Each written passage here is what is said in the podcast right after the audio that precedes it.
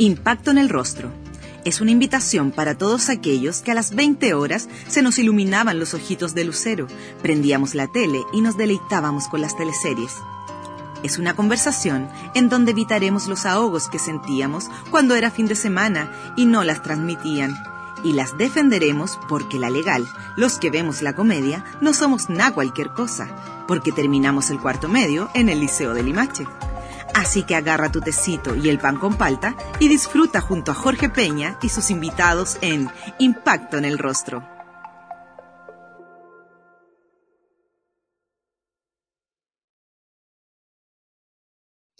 Ha trabajado los últimos éxitos nocturnos de las teleseries de Mega. Hablamos de nuestra querida Patricia Rivadeneira. ¿Cómo estás, Patricia? Muy bien, muchas gracias por la invitación. Me encanta el nombre, yo creo que a todos los actores los mata, ¿o no? El impacto en el rostro dura mucho rato. Hay gente, yo encuentro que, por ejemplo, hay gente que es muy buena para hacer impacto en el rostro. ¿Tú eres buena para hacer impacto en el rostro? No, no, no. Yo encontré que la, mm, la Manuela, la que hacía Florencia en Juegos de Poder, ella era muy buena para impacto en el rostro. ¿A, ti qué te pasa con el impacto en el rostro? ¿Te da risa? Es que es como que, no sé, no, hay que, hay, tienes que sostener algo que no siempre tú estás seguro de si lo estás sosteniendo bien. Entonces, como se dilata ese, ese momento, normalmente, uno piensa que el director quiere que que, le des distintas posibilidades de elección, porque impacto en el rostro puede editarse. En fin, gajes del oficio. ¿Cómo has podido llevar este confinamiento? Mira, eh, ha sido eh, fuerte porque esta sensación de encierro, de separación de los demás, de sospecha del otro, de, de sospecha que el otro es un es peligroso, eh, me remite a mí en algunas partes de mí al tiempo de la dictadura, porque está el toque queda, porque, porque, porque todos son sospechosos, porque hay un estado de excepción respecto de las libertades individuales y, de comunidad. Eh, eh, ha sido por ese lado bien fuerte. Eh, por otra parte, también interesante lo que pasa al interno de la familia. yo creo que estaba con mi marido, que yo creo que no íbamos a matar las dos primeras semanas. y ahora como que se revirtió y estamos de nuevo así como muy enamorados, ahora al revés. Entonces, no sé, cada familia, cada persona tiene su propia realidad. Me imagino que pueden estar pasando cosas muy eh, fuertes y violentas en algunas familias. Y así se, ha sabido. Patti, em, antes de conversar contigo sobre teleseries, me gustaría que habláramos sobre Escenix, esta plataforma que te permite ver teatro chileno gratis y que fue creada por ti y el director Esteban Larraín. En este Netflix chileno del teatro podemos encontrar obras como Suárez, Greta, con Coca Guasini, ¿cierto? República, Paredolia, A la cabeza del ganado, La iguana de Alessandra, con Paulino Urrutia, entre otras. Cuéntame cómo nace la idea y a qué necesidad responde la creación de esta plataforma. Bueno, una de las características de las artes escénicas es lo efímero. Eh, y eso efímero a estas alturas del partido a mí me parecía que ya no se justifica. Es como si yo dijera, bueno, es que no, es que los Beatles habría que, habría que haberlos visto en vivo, entonces yo mm, habría tenido que quedar sin haber escuchado o visto nunca un video de los Beatles en un escenario.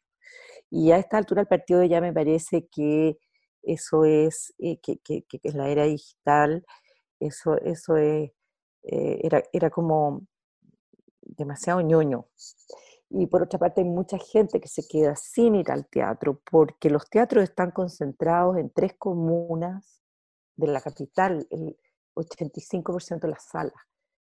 Eso, eso habla de una segregación tremenda que Cenix no viene a suplir, porque lo que quisiéramos es que hubieran más salas de teatro, pero sí podemos generar nuevas audiencias en, regiones especialmente, y, también ir formando una especie de archivo patrimonial y, que estas obras se preserven y se preserven en un, formato de muy buena calidad, porque no es solamente un registro a una cámara como se suele hacer, porque eso no, eso es para estudio, sirve como eh, sirve para la compañía, pero esto se trata de darle al público una experiencia y esto nace por una necesidad mía. También a veces me dan ganas de ver teatro de otras partes del mundo o cuando estaba en Europa de ver teatro chileno y no podía y esto es una forma de acercarme, también de ver en detalle obras que me llamaron la atención, poder rever aquellas escenas, aquellos textos hermosos, donde el teatro tiene mucha profundidad y a veces te da muchas claves de lectura y, tiene en sí mucha poesía. Entonces, em, yo creo que, que Cenix puede de alguna forma eh, darle al, al, espectador eh, más experiencias más veces.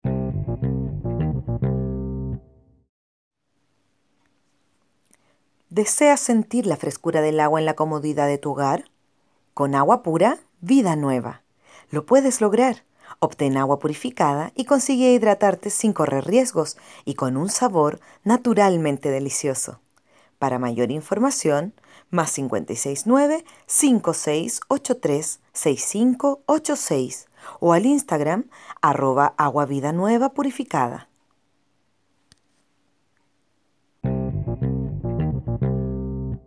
En estos tiempos de pandemia, eh, como anillo al dedo, yo creo, ¿no? Bueno, esto no estaba pensado en la pandemia, esto estaba pensado, veníamos ya trabajando en ello hace más de un año y medio, dos años, esto no es nuevo, en otras partes existen este tipo de plataformas, en otros países.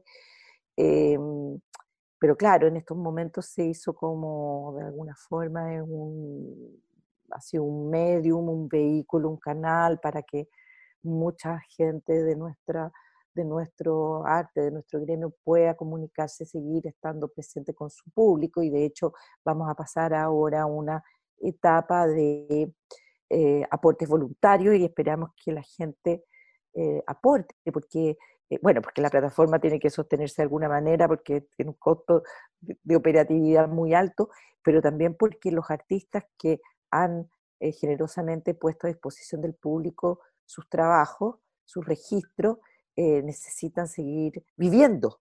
Y, los teatros están cerrados y no se sabe cuándo van a volver a abrir.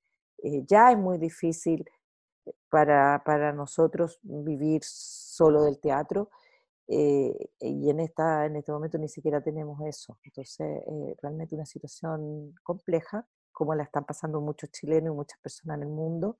esperamos que el público sea generoso. Patricia Rivadeneira hace su debut en teleseries con Soledad en Secretos de Familia el año 86.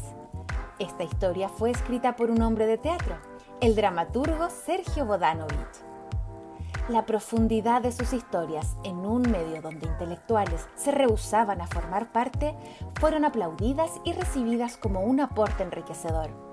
En sus teleseries se demostraba que era posible crear telenovelas de calidad incuestionable y éxito comercial. ¿Sientes que el trabajo de guion en televisión debe ir de la mano con, por ejemplo, con eh, personas que también trabajan en teatro, como era el caso de Sergio Bodanovich no, yo creo que hay distintos caminos. Hay gente que tiene mucho talento para escribir y es modo tan natural y lo que sí es que uno esperaría que sí hubiese una, una profundidad, una búsqueda permanente, un ir con, con los tiempos. Em, yo creo que se ha ido generando, creando una, una buena escuela aquí de guionistas ágiles, preparados, eh, los equipos son liderados por gente muy capaz, como era el caso de, eh, de Bodanovich y, yo creo que había una escuela importante de aquí de, guionistas de telenovela y hay sí muchos dramaturgos que eh, parten como dramaturgos y después empiezan a trabajar en el audiovisual. El género de la telenovela es muy particular, muy especial y, y muy distinto, muy vario entre sí también, ¿no? Con el regreso a la democracia, TVN se atrevió a la realización de la teleserie Volver a empezar, una historia donde se hacía alusión al exilio y sus consecuencias familiares. Sin embargo, la producción obtiene una sintonía discreta, lo que obliga al área dramática a realizar al siguiente año la adaptación de una teleserie brasileña exitosa.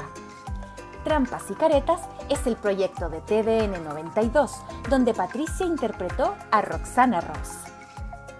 Bueno, en el año 92 estábamos recién, recordemos, la, democracia había ah, recién eh, vuelto y en ese sentido Televisión Nacional estaba también de la mano de ese cambio político, entonces con mucho ímpetu, con mucha creatividad, eh, recuerdo ese trabajo con maravilloso, eh, como, ¿qué te puedo decir? Era, era, era un personaje frisante, un personaje fumante, un personaje que venía como a romper el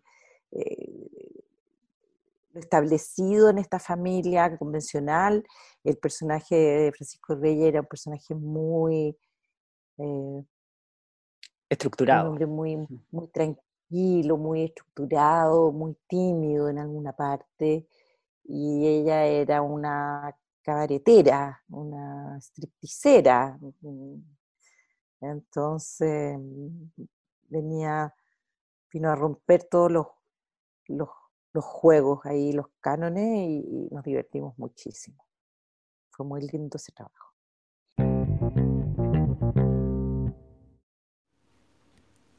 Yasai Vegan Sushi es un negocio familiar que se dedica a la alimentación 100% vegana.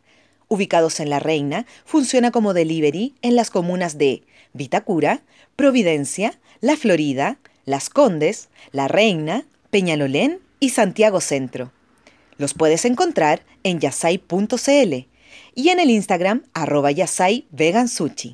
Si tienes dudas o deseas hacer algún pedido, lo puedes hacer al WhatsApp más 569 41 39 1563.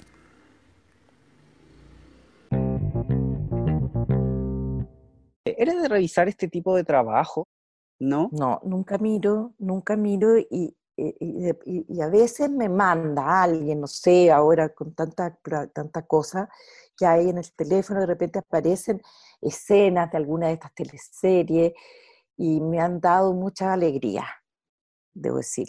mi madre que está con Alzheimer, a veces la, se sienta a, ver eh, su cupira o aquelarre y, y eso la, la alegra, la, la, reconecta con muchas cosas y, la vivifica.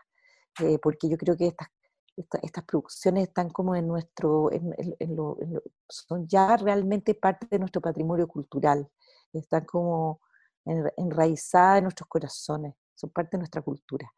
Eh, años atrás yo asistía a un seminario que se llamaba em, Telenovelas, Cultura eh, sentimental de América Latina. Un seminario muy serio en Madrid, con, venían guionistas de todo el mundo, en fin. Eh, me, pareció muy acertado ese, ese título. Patricia, el año 95 estuviste en Estúpido Cupido, la recordada teleserie de época de TVN. Ahí interpretaste a Gloria Manterola. Tenías 31 ah, años y ya estabas asumiendo roles de madres de adolescentes. ¿Tú crees que la industria les otorga roles a la actriz de personajes mayores antes de tiempo en comparación a los hombres? Yo creo que, eh, que, que, eso depende mucho del director en ese momento y, también de las necesidades de la historia. Eh, para nosotros, eh, para mí eso, ese momento fue como medio, como que no, no, lo, lo, viví con un poco de, mm, ¿cómo decirte? Con, un poco de, no, un poquito de, angustia o de malestar en el momento. Después se pasa porque además el papel tenía unas cosas muy especiales, porque había un chico muy joven que se enamoraba de él. Pero sí, a las mujeres en general, eh, se les suele mm, subir la edad, eh, porque se necesitan estas mamás con los hijos como la convención de la familia, cuando en realidad la mujer ahora eh, es madre mucho más tarde, ¿no? Y eso como que todavía en la telenovela no, no va con, con ese tiempo. La mujer eh, soltera, profesional, ese, ese, ese papel eh, está, es, menos, es menos de telenovela que la chica con los hijos casada o la enamorada que siempre es muy jovencita. ahora y eso ha ido cambiando y yo creo que también tiene que ver con la quena. Por ejemplo, a mí me están dando papeles de mujeres más jóvenes ahora. ¿Te? Entonces, me tocó un rato ser mayor, ahora me toca ser menor. Eso yo creo que ha ido cambiando un poco. ¿ah? Espero que siga cambiando, porque espero que se siga dignificando el, el, el, envejecer. Eh, hay que darle dignidad a, todos los, a todas las etapas de la vida. Eh, y nuestros ancianos son como nuestros árboles, son los sabios de la comunidad. Digamos que la, y la gente además ahora tiene unas vidas mucho más largas, entonces hay un periodo de, de, adulto mayor, llamémoslo, que es mucho más largo. Eso, eso también se tiene, se, tiene que ir como modificando en el género, porque en el género de la telenovela, la historia siempre eran dos enamorados. Eso de alguna forma los brasileros lo rompieron. O sea, la historia de amor es una de las historias, e inclusive muchas, muchas eh, de estas historias, eh, los brasileros rompieron eso, y, y, las historias como adyacentes de los personajes secundarios a veces se robaban la película. En su cupira, nuestra Patricia Rivadeneira es Regina Lineros, la menor de sus hermanas, interpretada por Anita Kleski y Coca Guasini. ¿Recuerdas al meloncito de Federico Valdivieso? En este caso de su cupira son los personajes secundarios que se roban la película y la historia de amor pasó completamente a segundo plano y era, bien, era bien fome, digamos. De hecho, después si Sucupira se, se recuerda, nuestro oyente se hizo la serie de Sucupira, y donde ahí los protagonistas eran definitivamente los personajes de la comedia, los que hacían reír. Eh, y para mí eso era inolvidable porque justamente por eso, porque esto, era, esto venía a romper con el género y era una primera experiencia, creo, de, creo que era como una primera experiencia de hacer algo así, en donde entraba la comedia muy, no, yo creo que ya en Rompecorazón y ya en, em, había esto, porque eran, eran todas telenovelas, em, adaptaciones de, cosas brasileras, pero en Sucupira los personajes fueron entrañables, em, quizás porque por el entorno, el lugar, la belleza los paisajes, salimos del estudio, ¿ah? eso, eso también marca, empieza a marcar una, época y una forma. ¿Qué recuerdos tienes de tu relación con Anita Kleski, Coca Guasini y tus hermanas en las teleseries? ¿Se reían harto con estas hermanitas?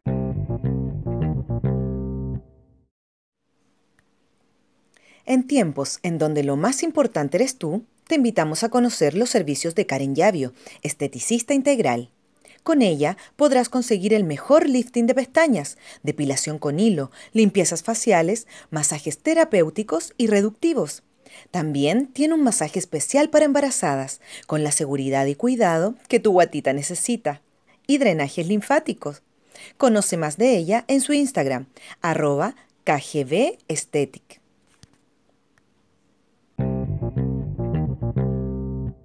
Mira, lo pasamos realmente era divertirse y reírse el día entero.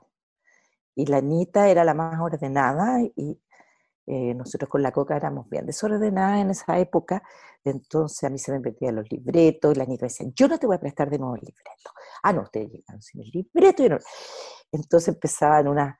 Em, eh, improvisábamos mucho por lo mismo, y Anita era muy ágil en eso. Eh, nos volvimos como realmente hermanas. eh, pasamos mucho tiempo juntas, eh, nos aprendimos a conocer y a querer y a respetar, y era una chacota continua. Su cupira fue una chacota continua. Con Pesutich, ¿para qué decir? Con el primo Renato, eh, que ya cuando llegó ya, ya, ya no sé. Eh, Tito, que es una persona adorable y especial, además muy jugado. Después estaba Pablo Schwartz, que también era otro azote eh, en aquellos años. Y bueno, la Carmen Diza, Pepe Sosa. Realmente era, era un grupo de actores extraordinarios. Borrón y Cuenta Nueva fue una teleserie grabada en la provincia de Elqui. Ahí, Patricia Rivadeneira interpretó a Alejandra, la protagonista de la historia, quien debía seguir estrictas condiciones para ser merecedora de una herencia. Mira, Alejandra era un personaje muy lindo, porque ella tenía como una cierta madurez. Eh, era una chica con, mucha responsabilidad, no era una niña que se enamoraba así como una loca. Eh, había todo este tema de la, de la herencia, ¿no? Eh, con Jaime Badel, si mal no recuerdo que era nuestro padre, y el personaje de Alejandra era alguien que, ponía mucho equilibrio y para mí era algo nuevo también, ¿no? Hacer, la, mm, hacer este personaje que, que se medía, que reflexionaba, que, tenía como una, era inteligente. ¿eh? Eso no es, tan, no es tan común. Era bastante inteligente ella. Eh, la cuarta región y todo ese periodo ahí lo pasamos divino, tiempo precioso ir al Valle del Elqui. Era muy sacrificado, pero realmente lo gozábamos. Y ahí hice amistad con la Katy Saloni, que hacía mi amiga en, la, en la, teleserie. Era otra vez un grupo espléndido, o sea, trabajar con Jaime. Eh, fue un gran, gusto, un gran placer con la Jimé Rivas, con la Sigrid. Lo pasábamos muy bien. No sé si salimos al aire cuando ya estaba media terminada.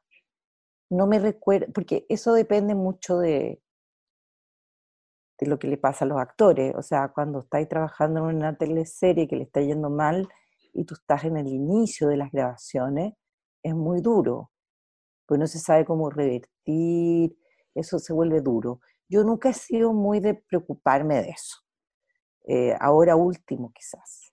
Ahora último porque me, he preguntado, yo, yo por una época larga de mi vida en la, en la televisión siempre aspiré a tener papeles más bien secundarios, ojalá en segunda línea, porque es muy sacrificado.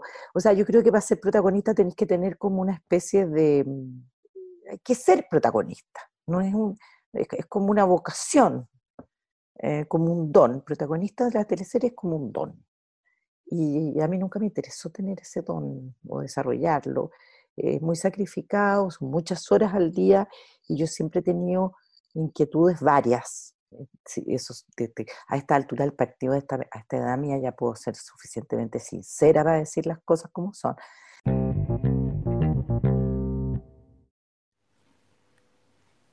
Salvaje es un emprendimiento pequeño donde buscamos poner en valor la flora y fauna de Chile, tratando de generar conciencia y conocimiento sobre la misma, tanto a niños como a adultos.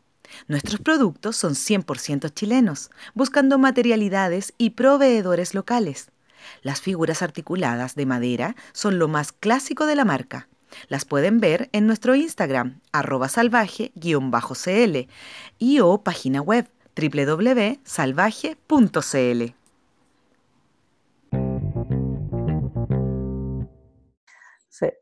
sí, bonito ser la protagonista, que ser la bonita, jugar a la bonita y qué sé yo. Eh, pero por mí, segunda línea, siempre, mejor. En Aquelarre, Patricia fue Rodolfa Patiño, una mujer que quedó afectada psicológicamente luego de haber sido plantada en el altar por su novio Pepe Romano. ¿Te acuerdas de las locuras de Rodolfa?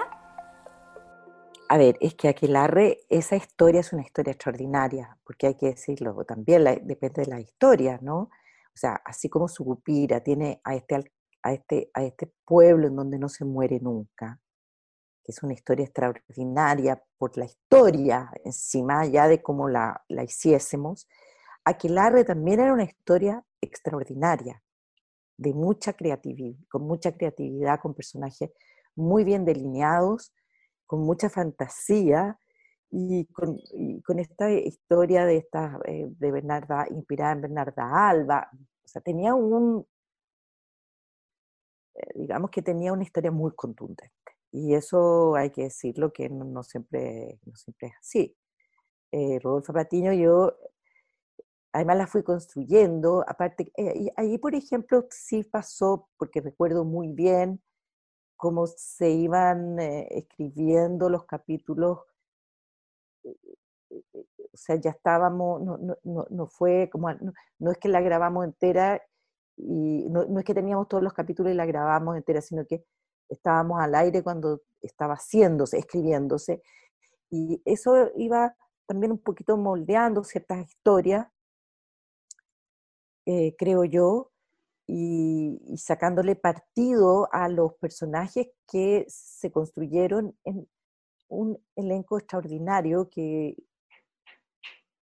fue muy bien dibujado, dibujado desde los vestuarios hasta, hasta todos los detalles. Eh, por ejemplo, ese pelo, ese me lo inventé yo.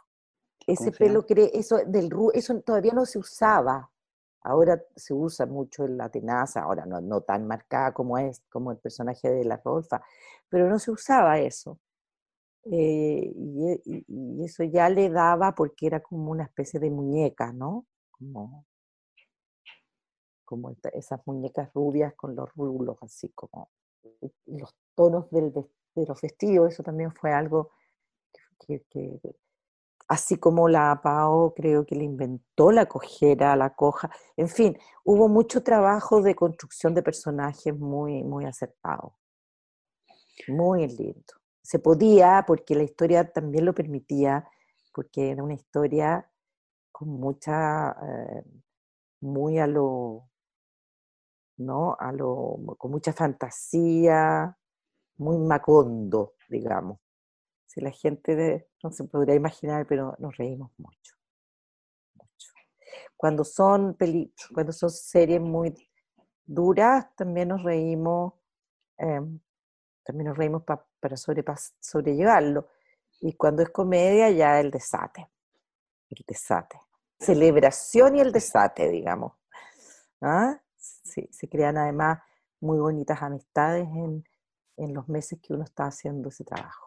Patricia el año 2014 regresa a las teleseries luego de 14 años eh, de no haber participado de, ellas. La última fue, había sido Santo Ladrón.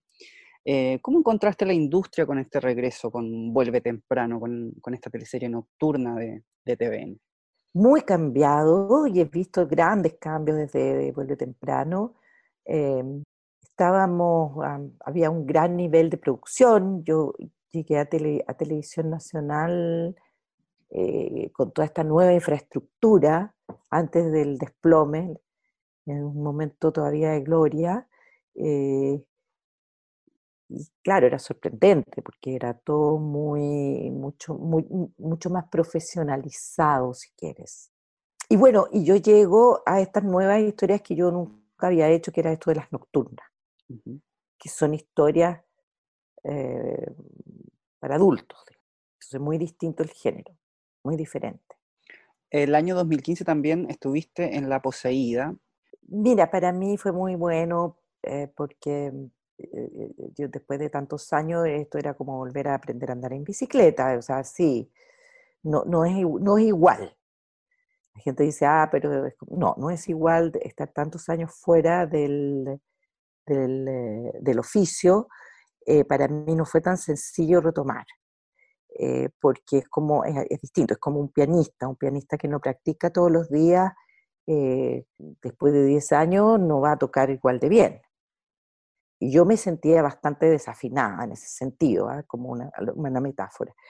Eh, porque yo esos años estuve viviendo fuera de Chile y haciendo otra cosa, otro, otro, otra, otro trabajo que tenía que ver con la gestión cultural.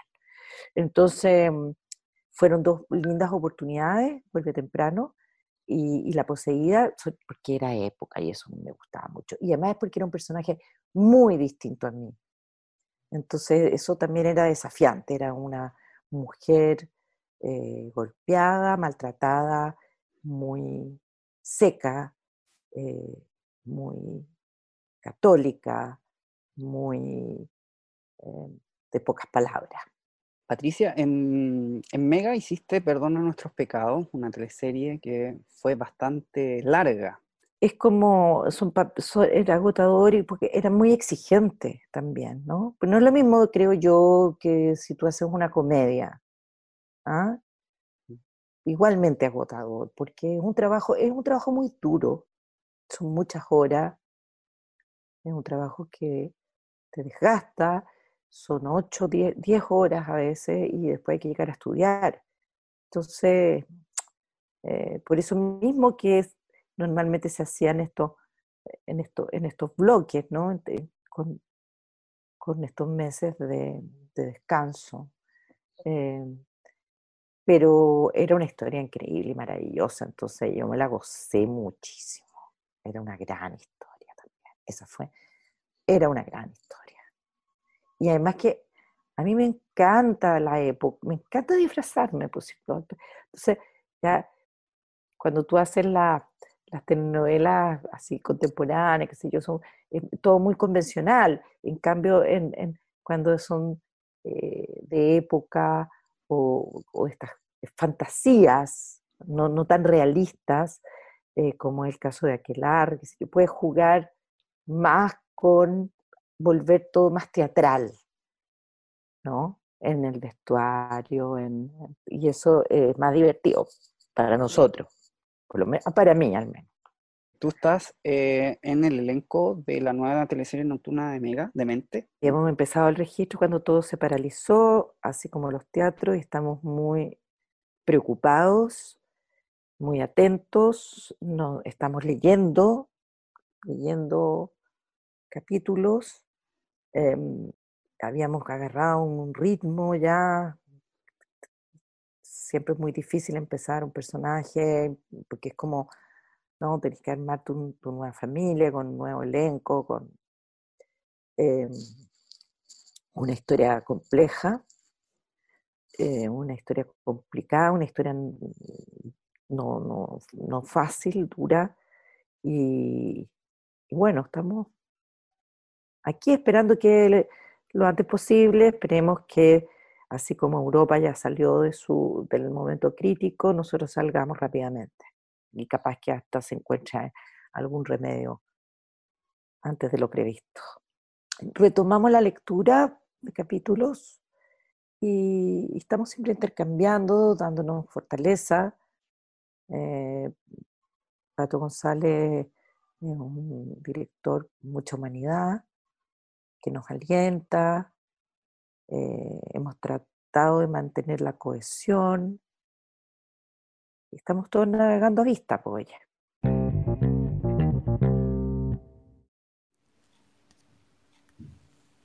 Siam Thai, lo mejor de la comida Thai, llega hasta tu casa en dos formatos.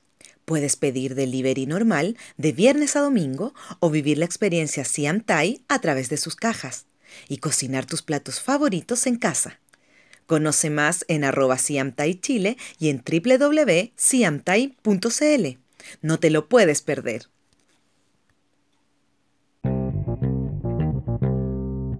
Soy una agradecida de, esta, de este fervor, de este placer con el que la gente nos sigue y se repite estas historias tan entrañables que me da mucho placer a veces ver escenas cuando las, las, captan y las reenvían, em, porque siento que lo que te dije, que esto es parte de nuestra cultura y que, y que ya volveremos y que nos sigan viendo, porque de alguna forma, de alguna forma la ficción nacional es un reflejo de la comunidad.